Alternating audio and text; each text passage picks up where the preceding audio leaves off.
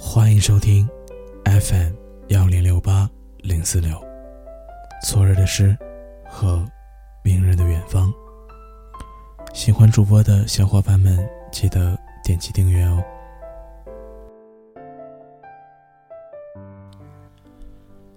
假如生活与你想象的背道而驰，没有什么烦恼是清空一次购物车不能解决的。如果有，那就清空两次。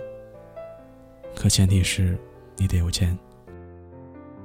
阻拦在理想跟现实之间，总是有各色各样的前提。想要一夜成名可以，前提是你要有足够的运气和勇气，要紧握一些难为人知的东西。想要白手起家可以，前提是你要有各色各样的人脉。和足够让你稳定上升的电梯。某些时候，生活是美好的，但有些时候，它确实不那么美好。有些时候，它总是和你所想象的背道而驰。周末加班到很晚，文案没干完，一群人滞留在办公室里。同事好心从楼下买过来咖啡。几个人停下来喝东西的间隙，看到外面零星灯火，天气已经日渐变冷了。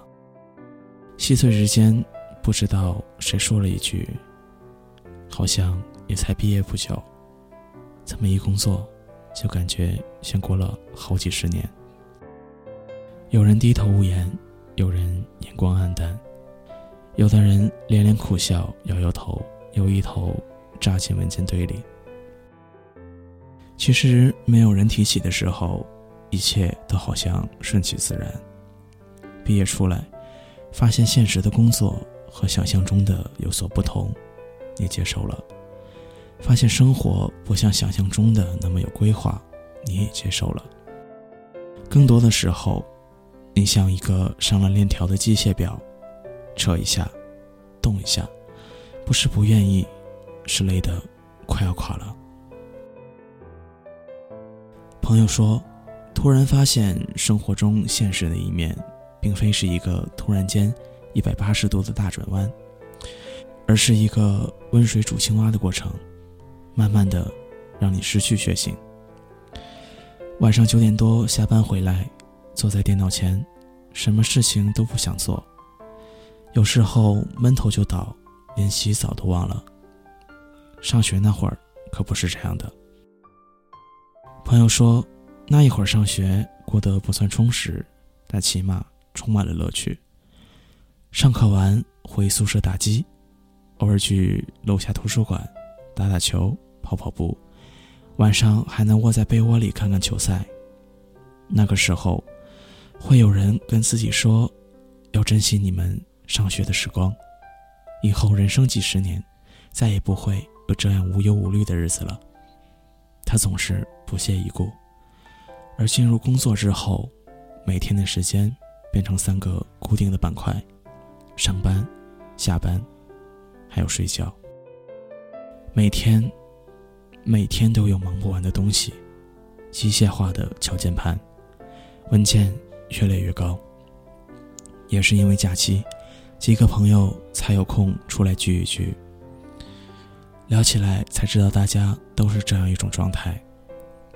原本以为只是少数人，但一旦有了共鸣，才知道，这，就是毕业之后要面临的所有东西。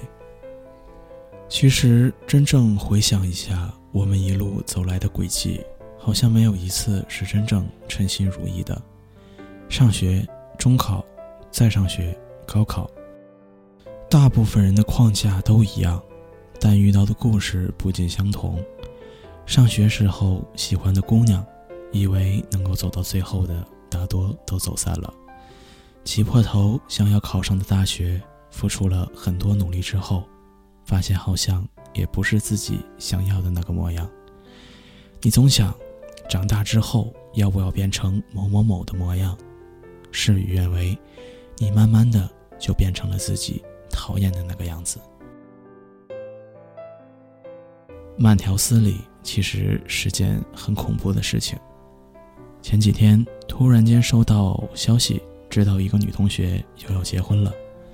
之所以说又，是因为仅仅毕业这么一段时间，林林总总已经参加过好几个同学的婚礼。有个朋友说，一想到才毕业两年就要面对结婚生死，面对生活中各种柴米油盐、生老病死，就丧失了所有的动力。也有朋友一毕业出来就面临家里催婚的，长大成人，承担起一个家庭的责任，变成了一个逼迫的过程。以前你以为顺其自然发生的，突然间加快了节奏。前段时间有个女同学，长达三年的爱情长跑走到了尽头。前一个月，他精神状态很差，面对堆积如山的工作，他请了两天假，跑到男朋友的城市去找他，讨个说法。千里迢迢，七天辗转，我并不知道发生了什么，但折腾过一段时间之后，他言语间。变得更沉默了。假期聚会看到他剪了短发，整个人看上去精神许多，好像才一个多月的时间，整个人就变得不那么一样了。有人开玩笑说他变成女强人，他笑，打几个马虎眼也就敷衍过去了。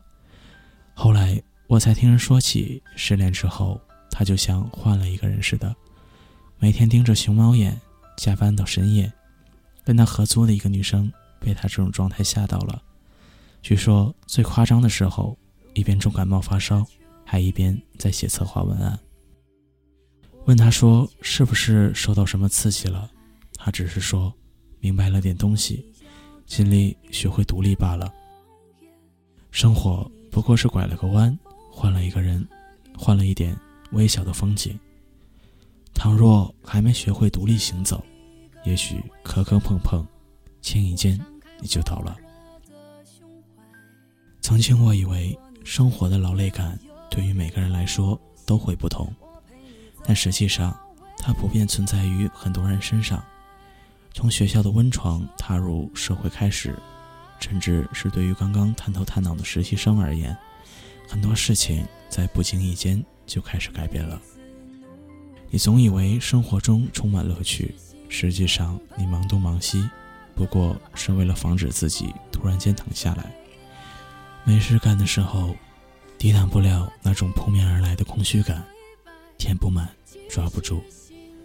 生活的真实面一定是和你所想象的背道而驰的。每个人都有自己的压力和难处，你知道，能解决烦恼的其实只有更多的烦恼，能让自己不空虚的方法。只有不停干活。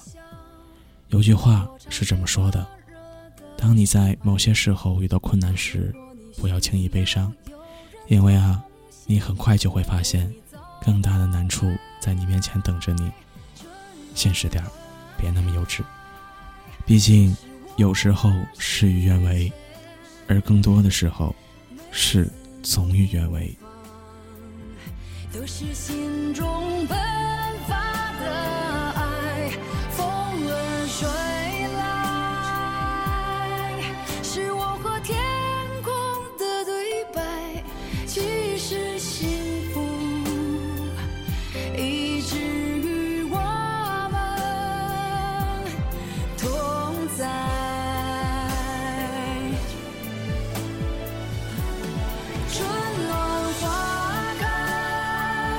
这是我的世界。